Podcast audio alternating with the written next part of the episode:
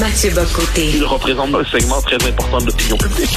Richard Martineau. Tu vis sur quelle planète? La rencontre. Je regarde ça et là, je me dis, mais c'est de la comédie. C'est hallucinant. La rencontre. Bocoté. Martineau.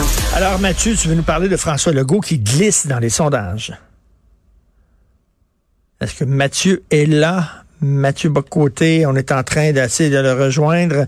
Donc, euh, François Legault qui glisse dans les sondages, on l'a vu, hein, il est même euh, derrière euh, le PQ selon un sondage qui était qui est paru dans l'actualité. Et là, ben avec le Oui, ton. Oui, ok, bonjour. Alors, Mathieu, tu veux Oui, parler non, de oui, oui, Legault? En fait, oui, sur ce, sondage, en fait, ce qui est assez, fascinant, c'est le grand contraste en l'espace d'un an, d'un an et quelques mois. François Legault était, il y a un peu plus d'un an, l'homme politique le plus apprécié de l'histoire récente du Québec.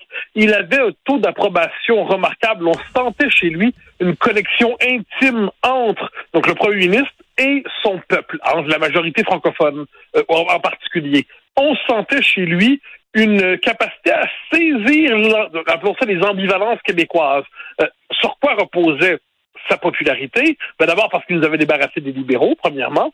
Ensuite, parce qu'il avait donné un débouché politique à la question identitaire avec la, loi 21 et ses, sa, sa- volonté aussi de résister aux théories, au procès en racisme systémique.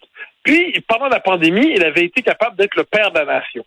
Or, ce qu'on voit depuis sa réélection, François Legault n'a plus de cap, n'a plus de gouvernail. Il ne sait plus dans quelle direction aller. Et quand vient le temps, quand vient le temps de, parce qu'il s'en est rendu compte récemment dans des sondages, il y a eu une forme d'auto-apitoiement, euh, d'auto-flagellation un peu misérable sur le mode je sais que les Québécois sont déçus de moi, puis je vais essayer de plus les décevoir. Et là, on a envie de dire, est-ce que M. Legault pourrait, premièrement, ne pas prendre les Québécois pour des enfants qu'il a déçus, hein, à la manière d'un père trop autoritaire? Et est-ce qu'il pourrait chercher à comprendre les raisons profondes de cette désaffection?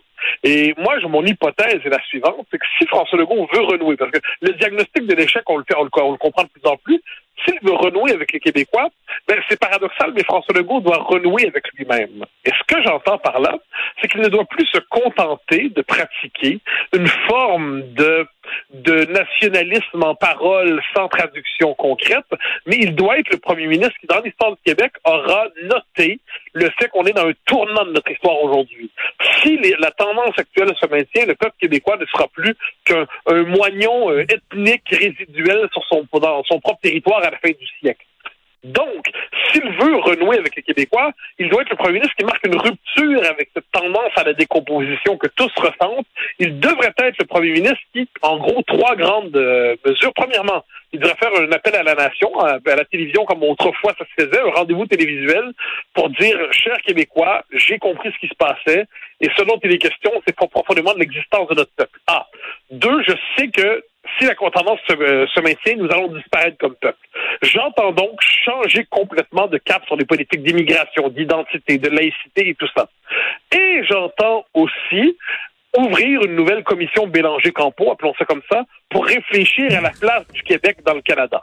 Ce qui implique évidemment de rompre avec en partie avec le Boys Club patronal qui lui euh, lui sert de garde rapprochée au Conseil des ministres, mais pour renouer avec les Québécois, François Legault devra s'émanciper au moins partiellement d'Éric Girard, de Christian Dubé, de Pierre Fitzgibbon et de ceux qui l'ont transformé en gestionnaire de chambre de commerce. Écoute, tu dis que la plus grande faiblesse de François Legault, euh, selon toi, c'est son nationalisme mou. Il y a peut-être des gens qui vont dire non, it's the economy stupid, comme disait là, euh, un, un proche de, de, de Clinton. C'est-à-dire que ce sont surtout les problèmes économiques qui minent euh, non, non, la ça, CAQ. ça, je, je, je, je suis pas d'accord avec ça, parce que des problèmes, économiques, évidemment, ça, ça plombe en tant que tel, c'est mauvais pour tout gouvernement. Mais ce qui, euh, le gouvernement pourrait traverser la crise s'il avait un cap. Or, ce que l'on sent, c'est qu'à un moment donné, il faut comprendre, faut, faut, je quel est le moteur économique, euh, plutôt moteur politique du Québec? Hein, chaque pays a son propre moteur politique. Chez nous, quoi qu'on en dise, même si on a voulu longtemps l'oublier, c'est la question nationale. Et ce qu'on sent probablement plus maintenant au Québec qu'auparavant, c'est que la question de l'identité, dont on, on prend le mot, le mot un peu euh, de référence sur ça, c'est plus simplement la question de l'affirmation des Québécois, c'est la question de leur survie.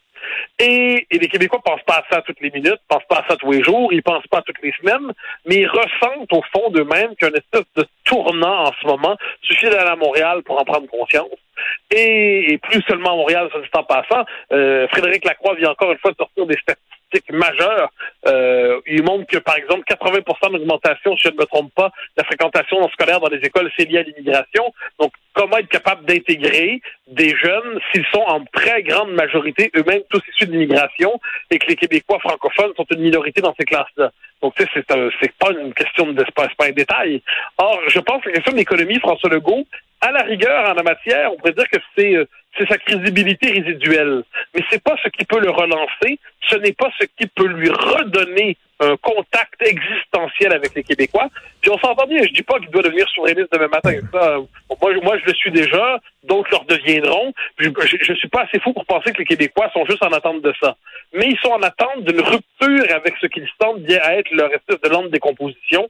François Legault a pu l'incarner. Et, le problème, c'est qu'il ne l'incarne plus. C'est James Carville qui était conseiller de Bill Clinton et qui disait l'économie est stupide. Euh, mais, mais écoute, euh, moi j'ai l'impression que dans le premier mandat, il s'est beaucoup euh, occupé d'identité avec la loi 21, loi 85, etc. Mais que là, c'est la vague économique qui le frappe de front. Et là, il, était peut-être, il savait quoi faire, quoi dire lorsque c'était le temps de défendre l'identité du Québec. Mais on dirait que là, face au problème économique, c'est bizarre parce que c'était un comptable, monsieur, c'est un homme d'affaires. On dirait que là, il est dépourvu devant l'inflation, la crise du logement, euh, la grève avec le secteur public. Euh, ah ben ça, moi, je distinguerais les choses. Évidemment, la, gestion de la grève est, plutôt maladroite, c'est le moins qu'on puisse dire. La crise du logement est indissociable de la question de l'immigration. Euh, la question de l'immigration ne se réduit pas à la question des seuils, soit évidemment. C'est la question de l'immigration temporaire aujourd'hui qui joue un rôle absolument majeur. Il y a, faut pas oublier aussi, à un moment donné, il y a une espèce d'effet d'accumulation. François Legault est arrivé en disant, je vais, je vais, arracher des nouveaux pouvoirs à Ottawa, puis moi, je vais rendre possible ce que d'autres euh, n'étaient pas capables de faire. Et il a accumulé les échecs.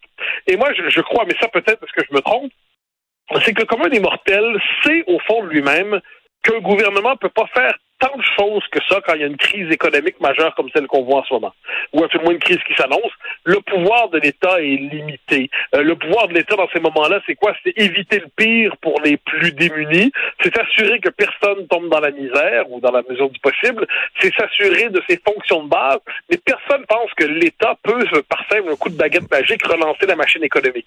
Euh, ça, c'est une illusion socialiste que, que, je, que les Québécois, je pense, en sont assez éloignés. Mais ce qui, ce que l'État peut faire, ses fonctions, euh, ses fonctions régaliennes, on dirait ailleurs, c'est, je dirais, c'est des fonctions qui touchent à l'existence même de la collectivité. Et c'est là-dessus, je pense, évidemment, tu as raison de dire que tous les autres facteurs pèsent. Une mauvaise gestion de la crise, de, la, grève euh, dans la fonction publique, plus la, les, les, progrès de développement économique qui semblent terriblement en 1993, plus les questions identitaires, plus tout ça, mais au final, au final, dans l'histoire du Québec, c'est le nationalisme qui permet normalement aux hommes politiques de renouer avec les Québécois. La comparaison qu'on faire, c'est avec Robert Bourassa. Robert Bourassa se fait élire en 85, si je me trompe pas, en 85, sur un programme, il nous dit c'est l'État Provido, Provigo, c'est un programme presque thatcherien. Et qu'est-ce qui se passe? Ben, l'accord du lac Meach emporte son premier mandat, puis emporte même le deuxième. Donc, on a beau en politique vouloir réduire la politique à l'économie. La politique, c'est jamais seulement de l'économie. La politique, c'est toujours autre chose que seulement de l'économie. C'est toujours autre chose que simplement la vie quotidienne des uns et des autres. Et c'est de ce point de vue, je crois que ce qui a fait la force de François Legault, c'est qu'il a su, lui, le comptable, devenir un chef politique nationaliste. Ce qui fait la faiblesse de François Legault, c'est qu'il ne sait plus être ce chef nationaliste que les Québécois ont découvert et apprécié mhm. de 2018 à 2021-22. En tout cas, il est déstabilisé, là, il est plus sur son X, absolument pas. Euh, on va voir comment comment il va réagir au cours des prochains jours, mais vraiment, on, on reconnaît plus l'homme qu'il était. Merci beaucoup, Mathieu Bocoté. On se reparle demain. À demain. bye. bye.